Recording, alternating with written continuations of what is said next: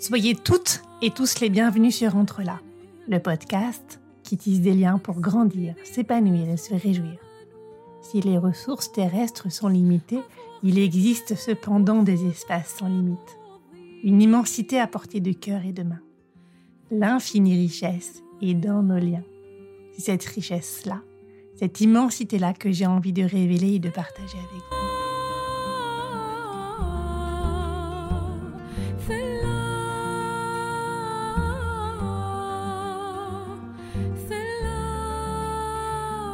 Aujourd'hui encore, je vous invite à relier vos différentes parts. À voir que vie pro et vie perso se tissent aussi en poésie. En poésie, vous trouvez ça étrange? Vous allez voir que ça n'est pas tant que ça. Lire ou écrire de la poésie, vivre en poète, c'est une manière joyeuse d'habiter le monde, de s'ouvrir aux surprises, aux miracles et aux mystères. La poésie nous fait voir les choses, nous fait voir la beauté, nous donne la souplesse d'aller vers le meilleur. L'esthétique précède l'éthique. Je ne sais pas très bien qui est cette phrase. Si vous savez, écrivez-moi, dites-le moi. Je corrigerai.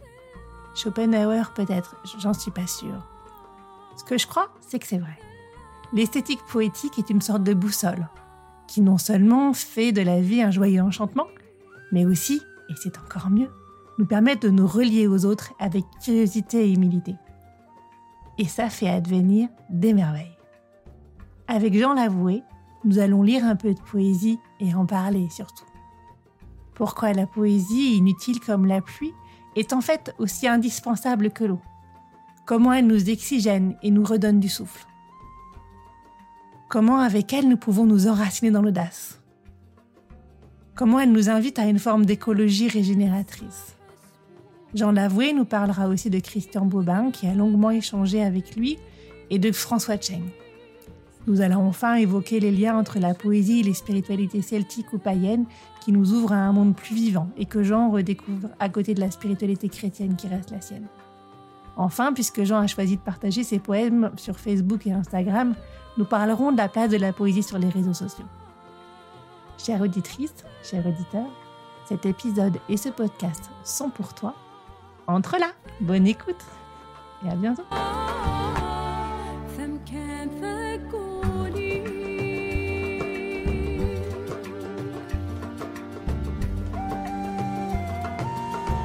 Bonjour Jean, merci beaucoup d'être avec nous sur le podcast Entre là aujourd'hui. Est-ce que vous voulez vous présenter pour que nous fassions connaissance?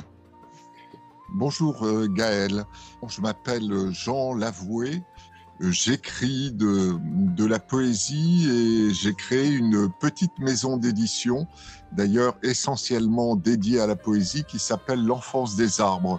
Je l'ai créée en 2017 et euh, j'y partage parfois euh, certains de mes de mes poèmes, mais j'ai aussi accueilli pas mal euh, d'auteurs, notamment de Bretagne, des poètes euh, surtout, euh, dont plusieurs recueils de Gilles Baudry par exemple, ou Pierre Tanguy, Jean-Pierre Boulic, donc un écrivain aussi de de ma ville d'Enbon qui s'appelle Olivier Risser.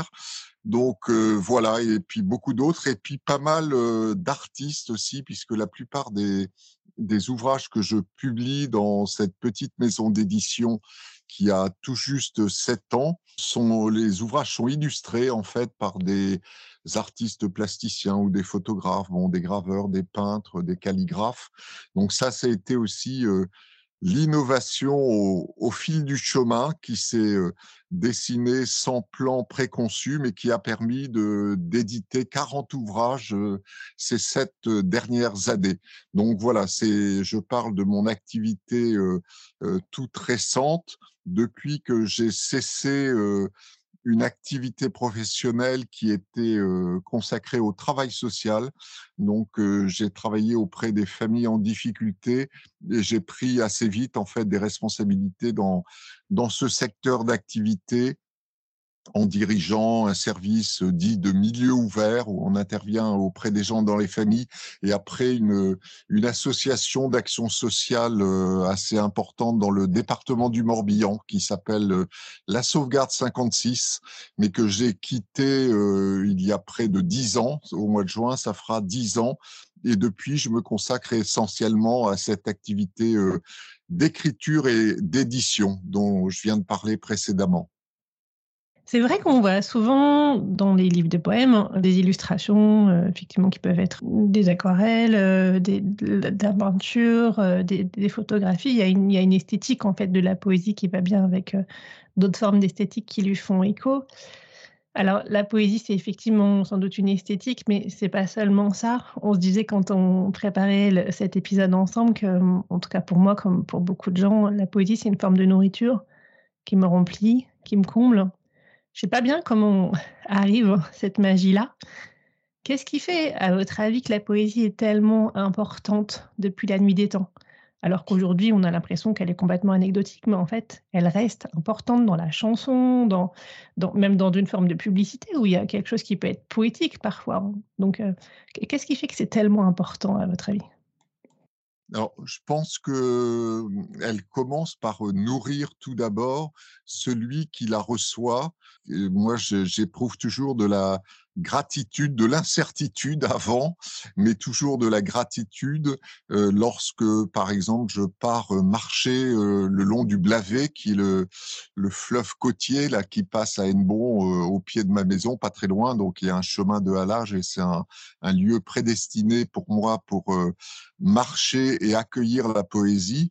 Et je pense que c'est vraiment vivre l'instant présent, cette écriture poétique, c'est être tout à fait ouvert à la nature, aux, couleurs, au chant des oiseaux, aux nuages, à la, aux tonalités du ciel, à, la marée basse ou à la marée haute, aux saisons. Donc il y a, tout cela qui, qui, plonge en fait dans un profond silence mental et une ouverture du cœur fait que les mots qui vont être reçus, qui sont pas du tout prédéfinis à l'avance, il n'y a pas de, de plan d'écriture avant l'écriture d'un poème, c'est vraiment quelque chose pour moi, dans mon expérience, qui est donné autour d'un rythme de quelques mots qui sont d'abord reçus et qui résonnent intensément et à partir desquels vont être accueillis tous les autres mots qui font la suite du poème.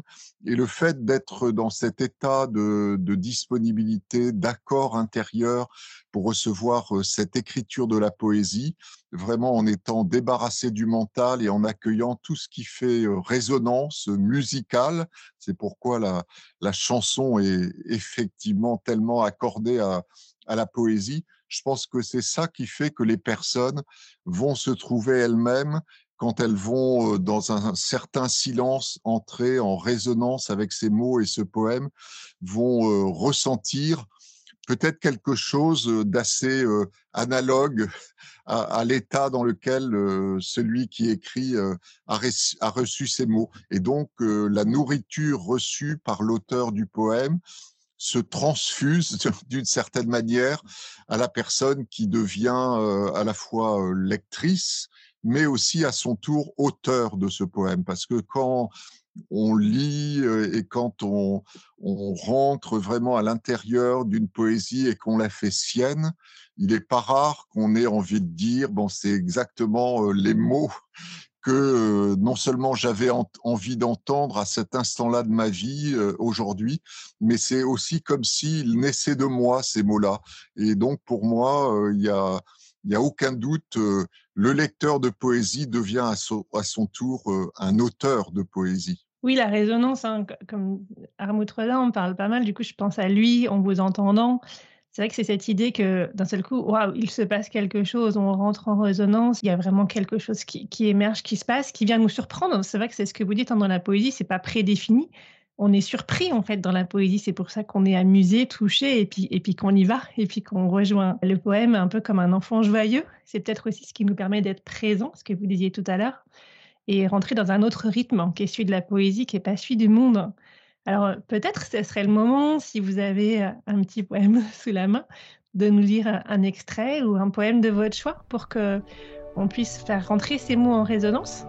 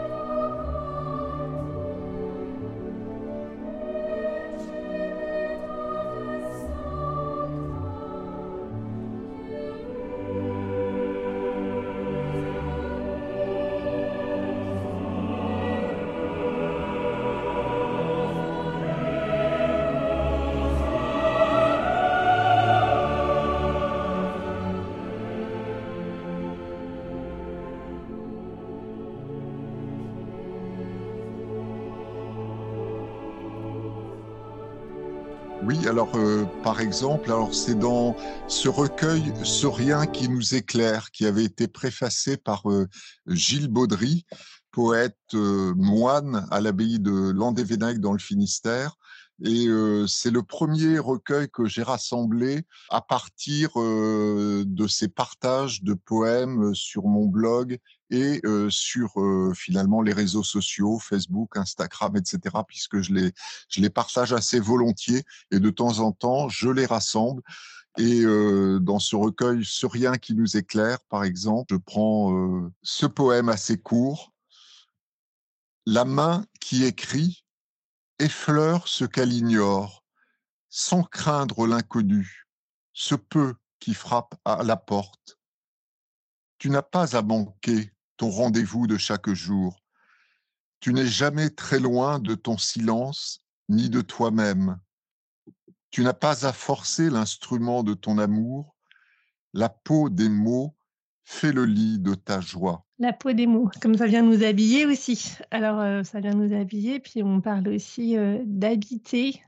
On a l'impression parfois que la poésie, c'est aussi une manière d'être au monde, de regarder le monde toujours avec poésie, en regardant ce qu'il y a de surprenant, d'incongru, d'inattendu, de touchant, et en prenant vraiment le temps de ce regard, alors qu'on pourrait se laisser juste euh, prendre par le flot du nombre des choses à faire et puis de la to-do list.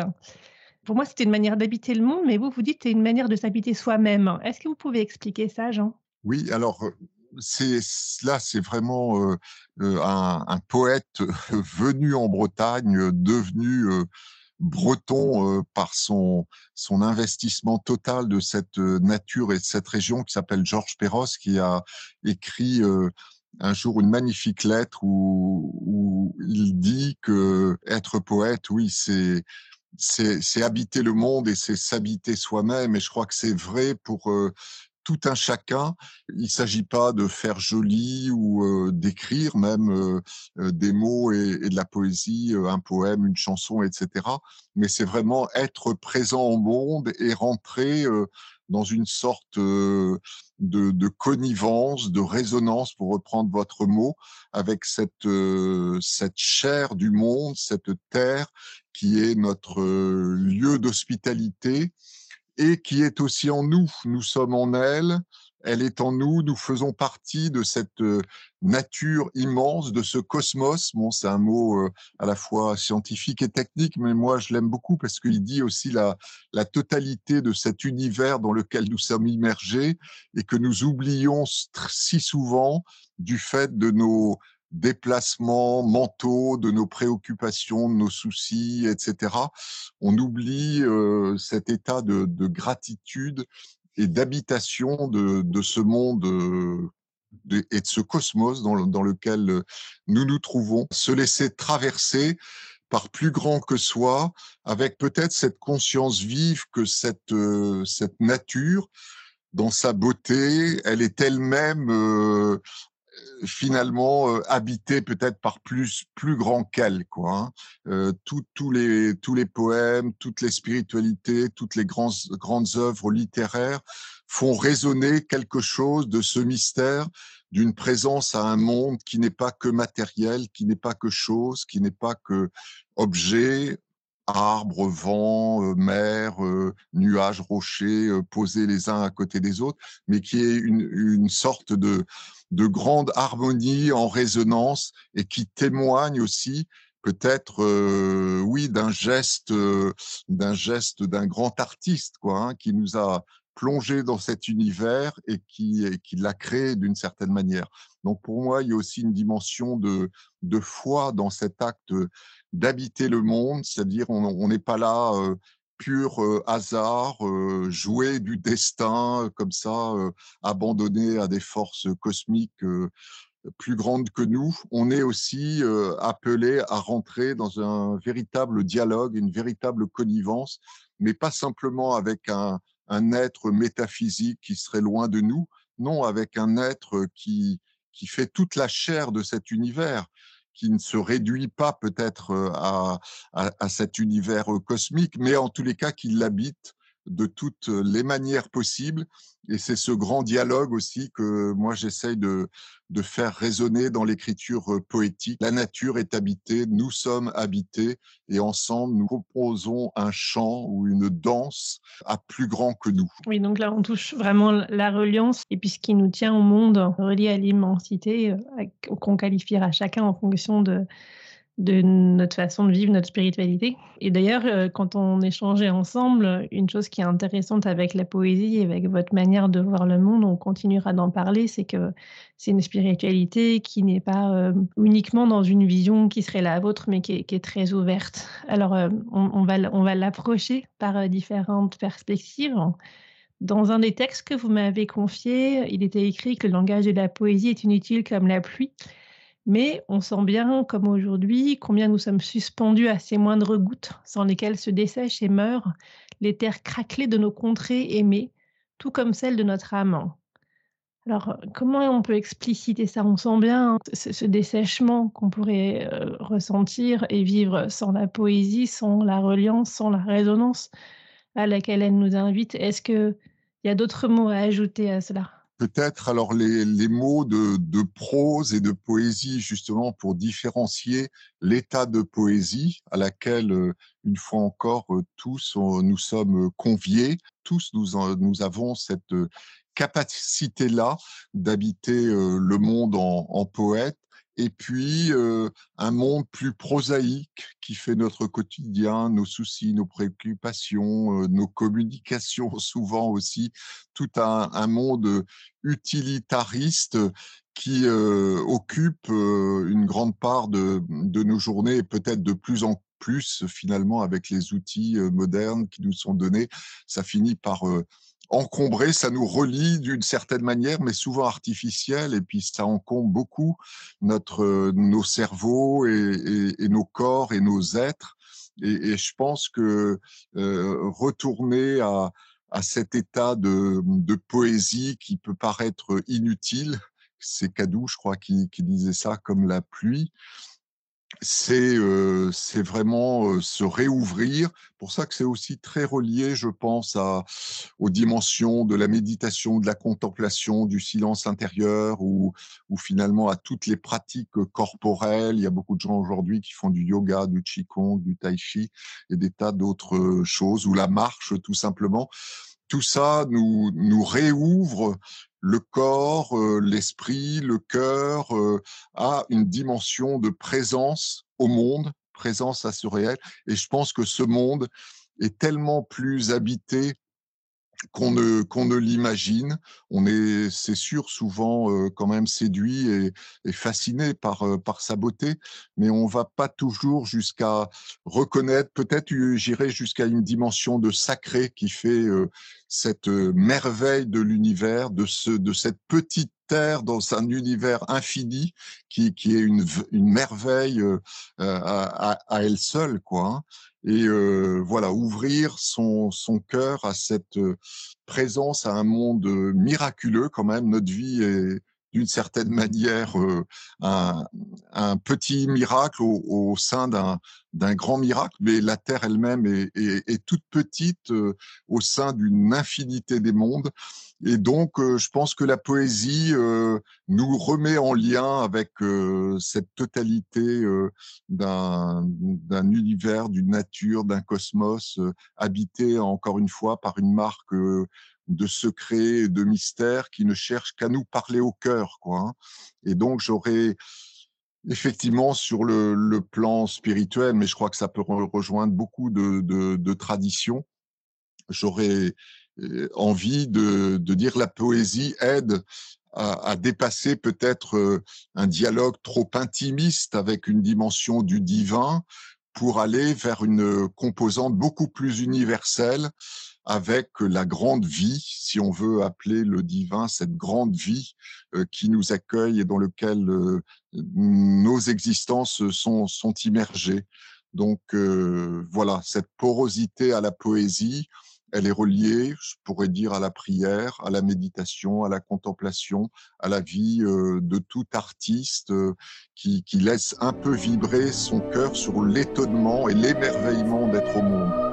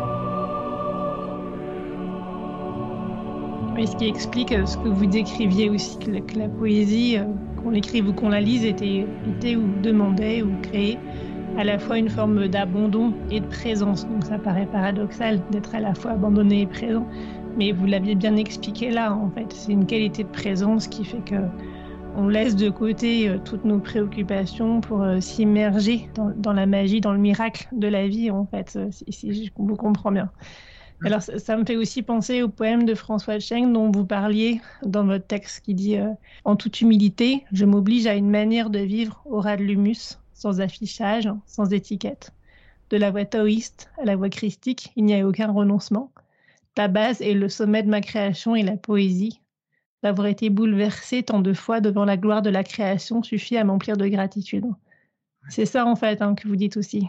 Oui, oui, je me sens en, grande résonance avec François Cheng, avec, je crois que c'est dans un petit entretien avec le, journal La Vie qu'il avait confié cette manière de dire l'unité de sa vie, lui qui avait traversé comme ça des sagesses tout à fait différente et qui a trouvé finalement dans la composante christique, d'ailleurs, plus que dans la religion chrétienne au sens strict, c'est plus dans une sorte de, de présence d'un Christ à l'univers et à la beauté de l'univers. Et ça, ça rejoint, il est d'ailleurs très franciscain, je crois que venant en, France, c'est pas pour rien qu'il a choisi ce nom de François.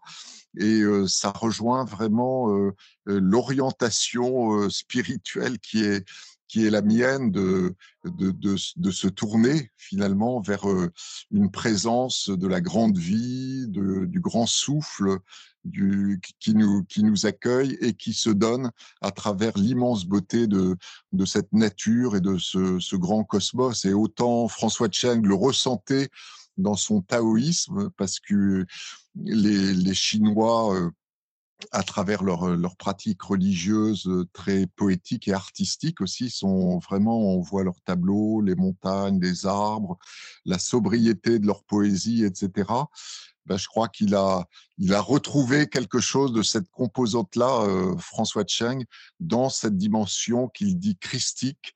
Et euh, moi, ça me rejoint bien puisque ça peut être une manière euh, nommée dans un livre, je l'ai appelé le poème avec un P majuscule. Finalement, cette dimension christique, on peut dire que c'est un, un, grand poème dans lequel nous sommes en dialogue avec de plus grand que nous et qui traverse tout et qui irrigue tout et que on ne peut voilà qu'accueillir avec gratitude et la poésie comme la prière comme le silence comme la contemplation naissent de cet abandon là de nos petites pensées étroites individuelles personnelles pour nous ouvrir à cette grande présence finalement qui qui, qui, qui ne demande qu'à raisonner euh, au cœur de nous, quoi, hein, et qui résonne au cœur du monde, qui résonne au cœur de l'univers, et, voilà, essayer de, de, rentrer dans, dans ces harmoniques et, les grandes spiritualités du monde, notamment les spiritualités premières, anciennes, peut-être avant, avant même les grandes religions monothéistes, euh, ont été extrêmement sensibles. Moi, je suis de Bretagne, euh, j'habite à Hennebon, au cœur de la Bretagne, et le monde celtique a eu, comme le monde amérindien et d'autres grandes, grandes traditions premières, a eu cette, cette conscience que quelque chose vibrait dans l'univers, vibrait dans notre cœur et vibrait dans l'univers, et, et, que le peut-être le chemin de la sagesse humaine était de, de faire rentrer en, en harmonie ces grandes, ces grandes composantes et des dimensions-là de l'existence et de la vie. Vous nous avez parlé un petit peu de François Cheng. Hein. Vous étiez aussi proche de Christian Bobin, je crois. Est-ce que vous voulez euh, nous parler de cette relation, de ce que vous avez vécu ensemble en poésie? Alors, avec Christian Bobin, donc nous avons euh, eu surtout un échange épistolaire, un échange. Euh, bon, moi, je lui ai envoyé modestement les recueils et les, au fur et à mesure ou des livres que que je publiais il m'a toujours répondu très chaleureusement et très gentiment. Et je crois qu'un lien s'était tissé même même à distance.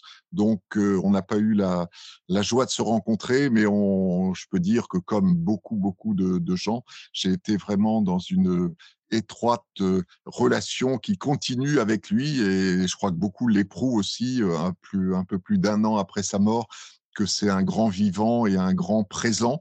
Donc, on va avoir la joie d'accueillir son petit livre Murmure écrit lors des deux dernières semaines de sa vie sur son lit d'hôpital au début du mois de février.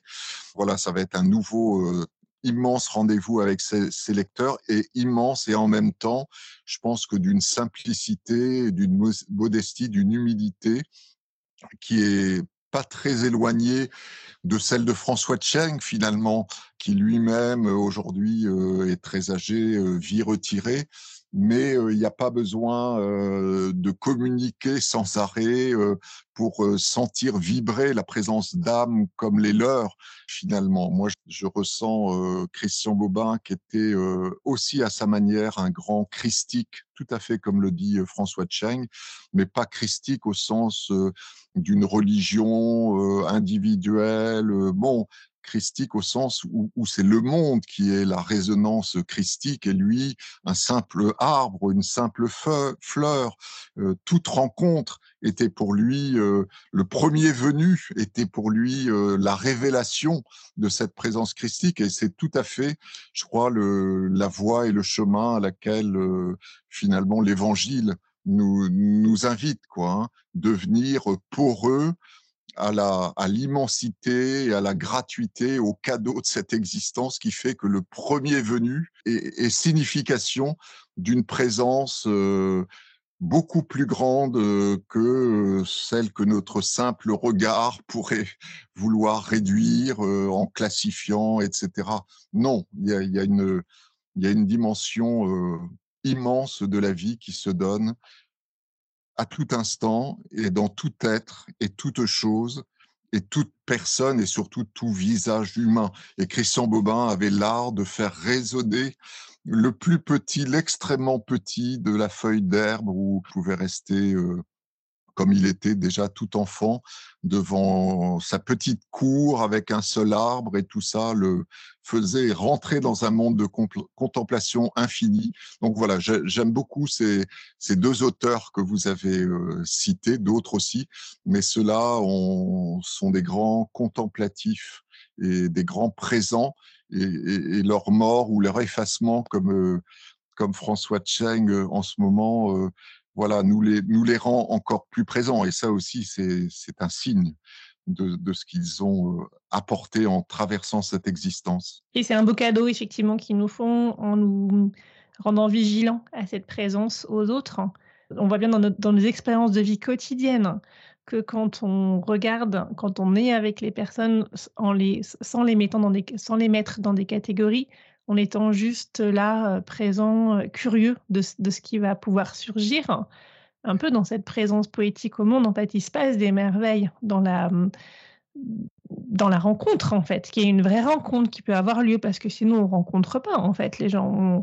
On, voit des personnes qu'on catégorise avec qui on dit des choses convenables qui sont très convenues, mais il se passe rien. Donc, euh, donc effectivement, on, a quelque chose de fort. Et moi, je le vois dans mon métier d'accompagnement euh, en individuel ou en collectif, le fait d'être comme ça avec les gens, fait surgir des choses tout à fait étonnantes, parfois tout à fait fantastiques, et, euh, et permet un mouvement qui n'aurait pas lieu sinon, qui n'aurait pas lieu si on regardait les autres, si je regardais les autres avec des catégories, avec des présupposés, avec des outils euh, préformatés, euh, avec des attentes assez figées en fait.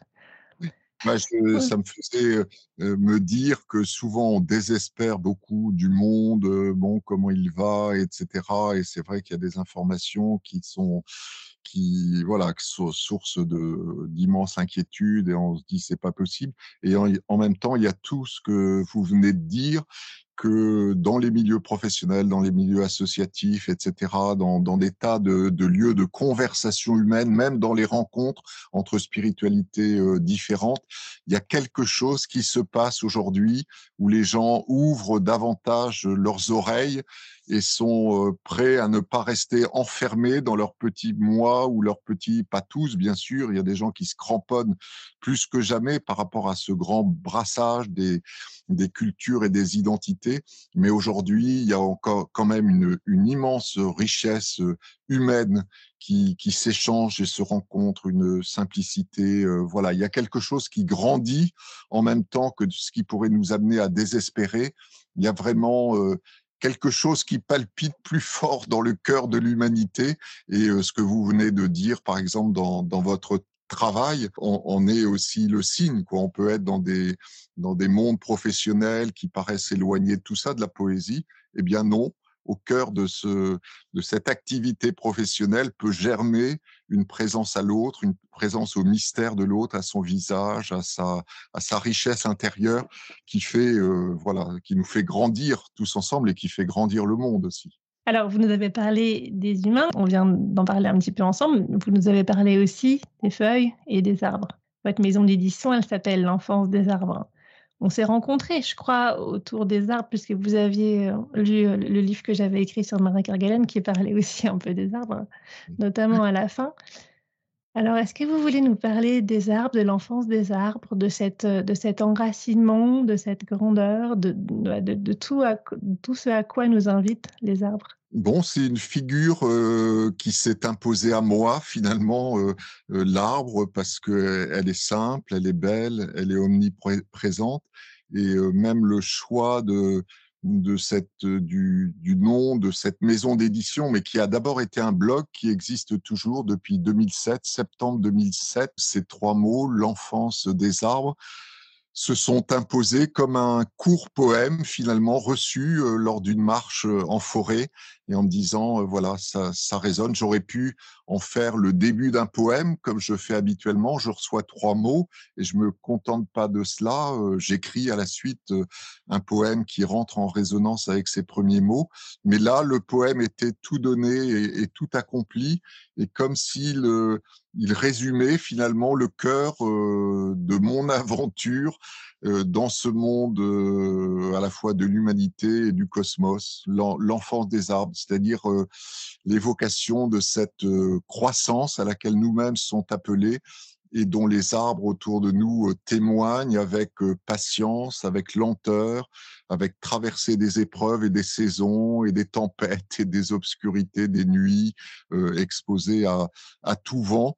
Donc c'est vraiment une, une magnifique euh, figure qui inspire d'ailleurs de plus en plus euh, l'humanité, je trouve aujourd'hui. Il y a de plus en plus d'ouvrages qui sortent euh, à propos des arbres, alors que jamais ils ont sans doute autant souffert, bien sûr, par notre activité humaine, par les incendies, etc. Mais il y a aussi une prise de conscience qui s'opèrent autour d'eux et ils sont parmi les, premiers témoins dans cette grande nature de notre toute petite planète miraculeuse, encore une fois, où la vie, comme ça, a germé il y a, il y a voilà, plusieurs millions et, milliards d'années, quoi, finalement, les, les, toutes premières apparitions de, de la vie. L'arbre en est resté comme une, une quintessence de cette aspiration à la croissance, au dialogue avec les autres, au rassemblement, au fait de, de, de composer des, forêts. Et puis euh, voilà, beaucoup, beaucoup sont inspirés aujourd'hui par tel ou tel arbre qu'ils ont euh, rencontré au cours de leur vie, euh, vont même chercher l'énergie ou la force auprès d'eux.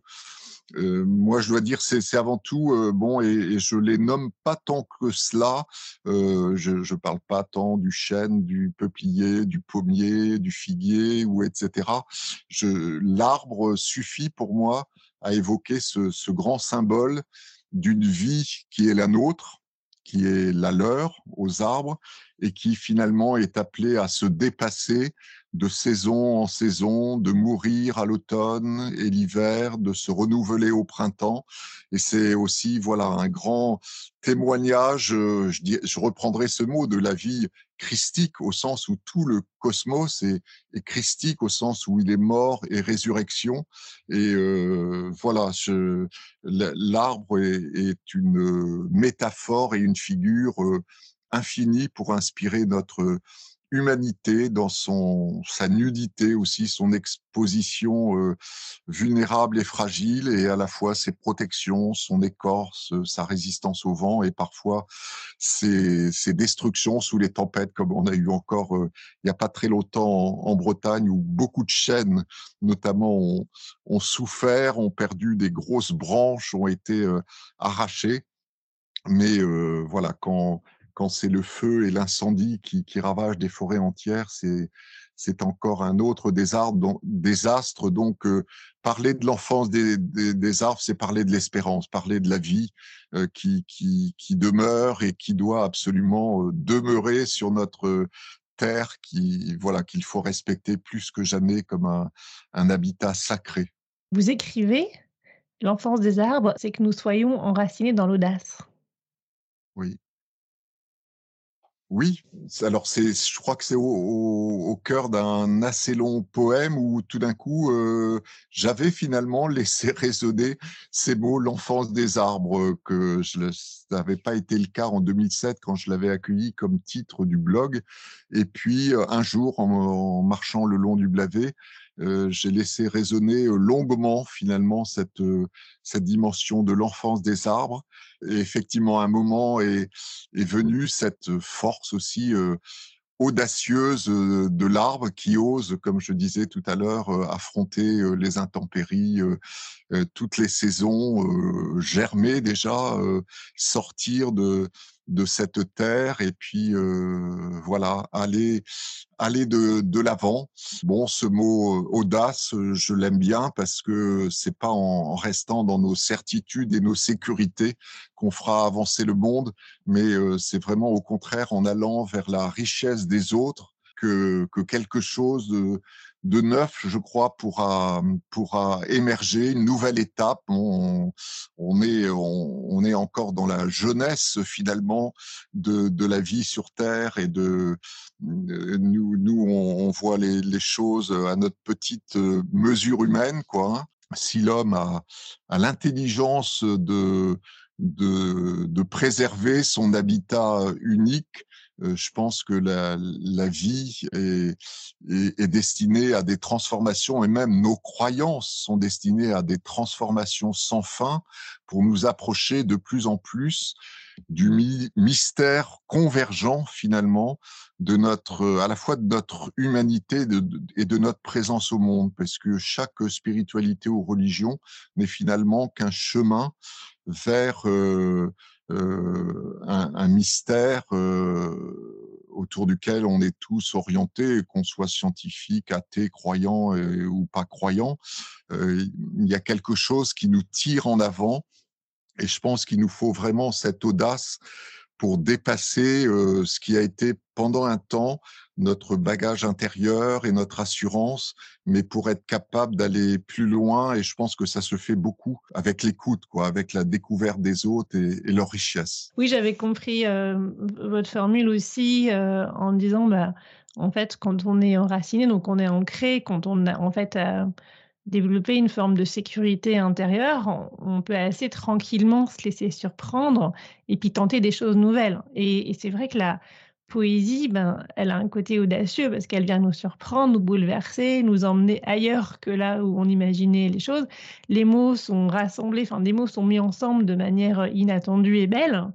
C'est pour ça qu'ils nous surprennent et c'est ce qui fait qu'on n'est pas en prose mais qu'on est en poésie, enfin qu'on n'est pas dans, la, dans, la, dans le langage courant mais qu'on est dans autre chose, qu'on rentre dans ce monde-là, dans un monde où, euh, où les mots prennent une forme singulière, où s'agencent d'une manière qui est singulière, surprenante et belle à la fois.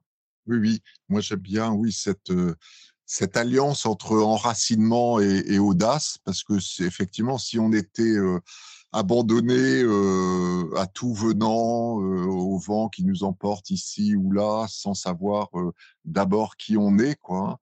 je pense que cette audace n'aurait n'aurait pas grand sens. Quoi. Donc, je, je, me sens très très en accord avec cette dimension de, de découvrir déjà en soi des éléments de notre propre sagesse intérieure, je dirais, l'habiter vraiment et à partir de là avoir cette audace d'écouter aussi ce qui résonne dans le cœur des autres et parfois de gens qui peuvent paraître euh, très étrangers à notre univers, mais je pense qu'on a euh, quelque chose à, construire ensemble. J'aimerais juste citer Teilhard de Chardin, qui est euh, bon ce, ce jésuite théologien du XXe siècle qui, par un certain côté, peut paraître oublié, mais qui, euh, en fait, euh, revient euh, tout à fait en, force du côté de chercheurs, notamment outre-Manche, dans le monde anglo-saxon, des chercheurs de spiritualité, qui le considèrent comme quelqu'un dont les intuitions avaient saisi cette grande convergence qui, qui, qui se construit et qui, qui avance avec une humanité qui rentre en, conscience et en, résonance et en intelligence euh, collective euh, vers euh, aussi plus grand qu'elle, puisque pour lui aussi, c'était une dimension d'aller vers ce point oméga, ce point ultime qu'il nommait aussi lui christique, quoi. Mais c'était à la fois tous les humains, mais toute la terre, toute la création. Et lui qui était d'Auvergne, c'était au, cœur de cette nature auvergnate, dans la, roche même, qu'il sentait ce principe de la grande vie et ce principe divin et ce principe sacré à l'œuvre. Donc euh, voilà, je crois, je crois qu'on est... Euh, on, a des, prophètes et des témoins qui nous ont précédés, sans parler des spiritualités plus anciennes dont il nous faut retrouver la sagesse et ce côté euh, sacralisant de cette euh, nature euh, qui nous, on, l'a trop massacrée, détruite quand même depuis depuis 20 siècles au nom d'un dieu extérieur qui nous autorisait soi-disant à tout faire. On était les maîtres des lieux, etc. Non, je crois qu'il y y a une sagesse des traditions premières et des traditions anciennes que des gens comme Teilhard de Chardin ont saisi et que l'humanité et surtout chaque individu humain ne se sauvera pas lui-même s'il n'est pas en mesure de sauver avec lui tout ce grand, euh, tout ce grand cosmos, toute cette grande nature qui elle-même est, traversée et habitée d'un souffle de vie et de sacré et de divin.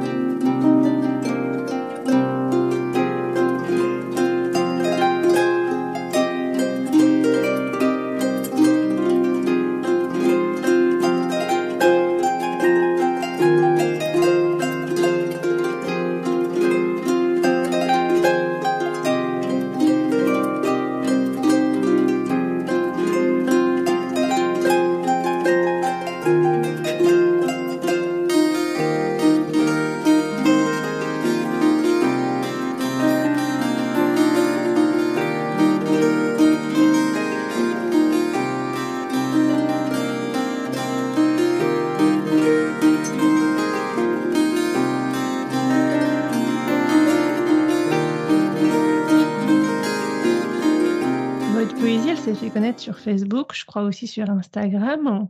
C'est pas le premier lieu auquel on aurait pensé pour partager de la poésie parce qu'on est dans, un défilement euh, qui euh, nous amène pas forcément une grande qualité de présence ni en abandon. On n'est pas dans la nature quand on regarde ces médias sociaux.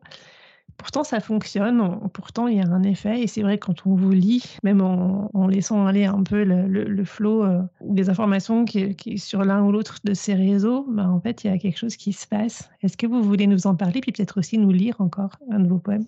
Oui, alors, bon, c'est vrai que je suis euh, assez conscient de, de, la nécessité de la critique aussi de ces réseaux-là, de leur utilisation marchande aussi, euh, finalement, au service de publicité destinée à envahir les cerveaux et, et nous amener à consommer davantage. Donc tout ça, euh, c'est présent sur tous ces réseaux finalement. Nous, on est la marchandise au service des publicités que ces grands réseaux euh, vendent à des annonceurs publicitaires, etc. Donc j'ai bien conscience euh, euh, qu'on arrive sur un terrain qui est, plus que miné, quoi. Hein, et en même temps, je trouve que ça, ça offre, bon, par rapport à, à l'usage traditionnel de la poésie, où un poète écrit plutôt de manière solitaire, puis de manière solitaire, il va rencontrer son, son éditeur, qui, euh, s'il l'accepte, va le publier euh, longtemps après l'écriture de ses poèmes, et puis euh, de manière confidentielle, parce qu'il n'y a jamais de grand tirage en poésie, un certain nombre de dizaines ou de centaines, dans le meilleur des cas, de gens liront ce recueil et l'auteur aura très très peu de contact finalement avec les gens qui découvrent cette poésie. Donc, euh, avec les, les, réseaux sociaux, bon, le blog qui est, qui est une modalité, on va dire, plus neutre, parce qu'il n'y a pas toute la publicité, il n'y a pas les interactions non plus. Mais d'abord, c'est ça pour moi, depuis 2007, une volonté de partager une écriture poétique à certains lecteurs par euh, par ce blog L'enfance des arbres, dont je constate d'ailleurs qu'il est euh, suivi quand même par euh, plusieurs centaines de personnes tous les jours. Mais le passage à, Facebook en 2014, je crois, a entraîné, on, peut dire, une véritable communauté de lecteurs et interaction et encouragement et accueil et gratitude et sentiment de, de présence partagée. Et bien que connaissant ce contexte global, de, ces réseaux et leurs utilisations euh, à la fois de nos cerveaux et de nos de nos porte-monnaies. Je trouve que cette gratuité, malgré tout, euh, rejoint des personnes, parfois dans leur solitude.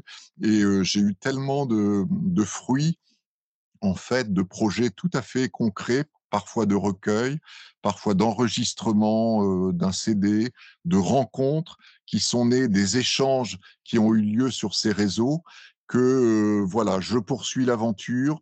Je dis assez régulièrement ma grande gratitude aux gens voilà qui, qui, me suivent, qui parfois me mettent un petit signe, parfois un, commentaire, parce que je pense, je trouve que ça ça nourrit aussi une forme d'engagement réciproque. Je me sens appelé finalement à, à, continuer ce dialogue avec ces avec ces personnes-là et avoir donc un bon usage des réseaux sans oublier tout ce qu'ils peuvent développer à côté de polémiques et, parfois de, de violence ou de mensonges ou de, ou de crispation. Si on est dans une ligne, je dirais, que permet la poésie, qui est plus en, en convergence, en cohérence, en symbolisation, en, en métaphore, en évocation du sens de la vie, de ce qui bat dans notre cœur, etc.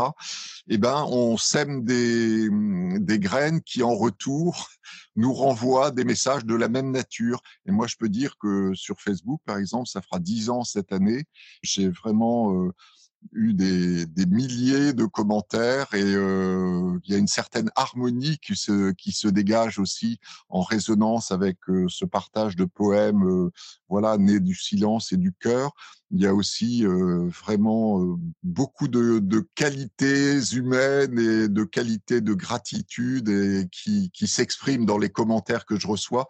Et tout ça compose une sorte de, de dialogue qui va aussi dans, dans le sens de cette quête spirituelle ouverte à la diversité, ouverte au monde et la qualité de la poésie aussi contrairement à des affirmations religieuses trop massives, avec euh, souvent j'utilise le mot, les mots de la tribu, on s'enferme dans des croyances et on ne peut les dire que d'une seule façon et avec euh, des mots euh, qui sont codés. Quand on passe au langage métaphorique et imagé de la poésie, je pense qu'on peut s'adresser à des gens de, toute culture, de toute nature, de toute spiritualité, de toute croyance ou de non-croyance. Et c'est cette expérience-là aussi que je fais sur les réseaux sociaux au fil des années, que des gens finalement très différents de, toute tradition euh, entrent en résonance avec cette qualité poétique et le font sur une modalité paisible, sereine, harmonieuse. Et donc, c'est un chemin que je continue tant, que je peux.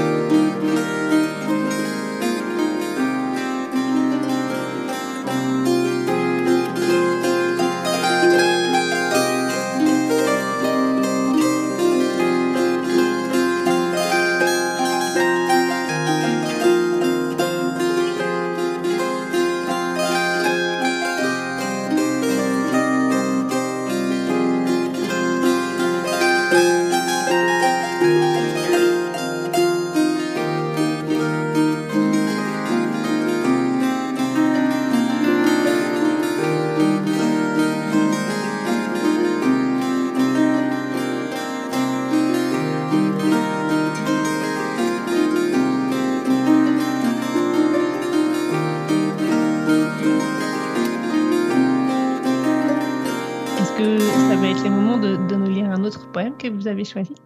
Alors, je peux prendre dans ce recueil plus récent, qui est le dernier que j'ai rassemblé à partir de, des poèmes partagés sur mon blog et euh, sur euh, Facebook et Instagram. Bon, je l'ai intitulé Écrit de l'arbre dans le soleil.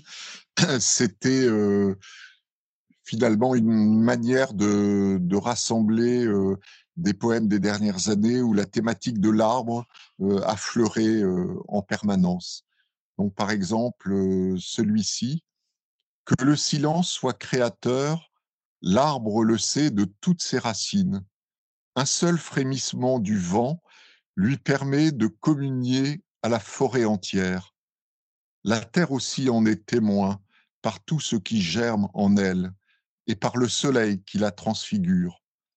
Le fleuve le sait, en ses vasières étincelantes, que la marée découvre et le cormoran remontant triomphant de sa nuit liquide vers l'azur. Et nous, que les heures perdues dénudent ou que la maladie parfois terrasse, nous le pressentons dans nos fibres secrètes, se hissant vers les cimes, ou encore dans nos pas quand il se pose sur l'aile de son souffle, et même en nos paroles lorsqu'elles sont lestées de son poids d'invisible. Merci.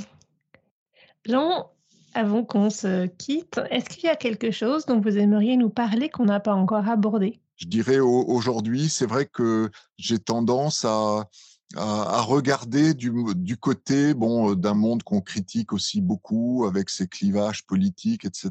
Du côté du monde anglo-saxon qui euh, qui finalement, euh, dans sa diversité, à une richesse à la fois d'audace, d'invention, de créativité, y compris pas seulement du côté technique et scientifique, mais aussi euh, du côté justement de la recherche spirituelle, quoi.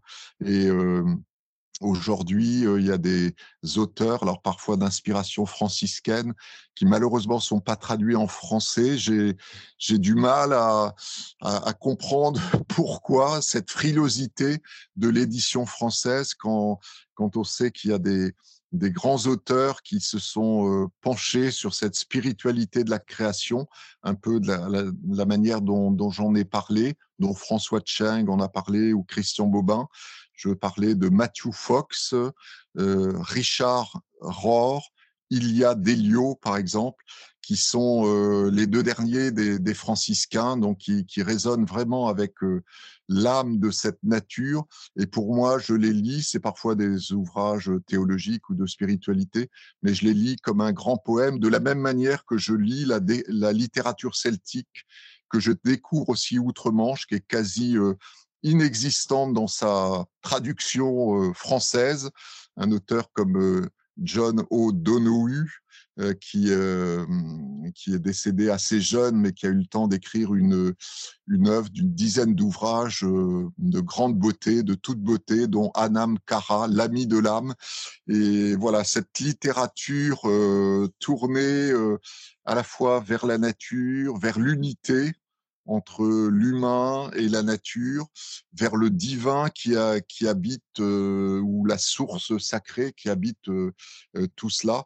Donc voilà, j'ai des, lectures que je dirais poétiques, tournées vers des ouvrages de spiritualité, de théologie ou de spiritualité celtique aujourd'hui qui, me nourrissent et voilà, tant, tant que je peux avancer, je crois que ce sera une grande nourriture aussi pour moi pour continuer à accueillir la beauté simple de la nature qui, qui m'entoure quand, quand je peux sortir, m'aventurer hors de chez moi, parce que je crois que c'est important quand on reste dans les murs, dans la maison, le lieu de toutes nos communications et de notre utilitaire. Moi, j'ai besoin en tous les cas de, de cette grande nature pour entrer en résonance avec les mots du cœur. Merci beaucoup. Merci euh, pour ce bon temps passé ensemble, Jean. Merci, Gaël. Merci beaucoup.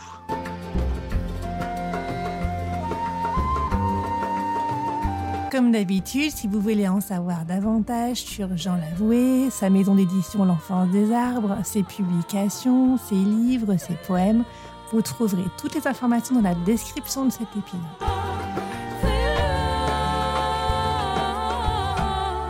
Ce podcast n'est pas seulement le mien, c'est aussi le vôtre, c'est le nôtre. Si vous voulez contribuer, intervenir, proposer, contactez-moi. Si vous avez aimé cet épisode, partagez-le autour de vous, mettez des étoiles pour le noter et abonnez-vous pour ne pas manquer les prochains. À très bientôt!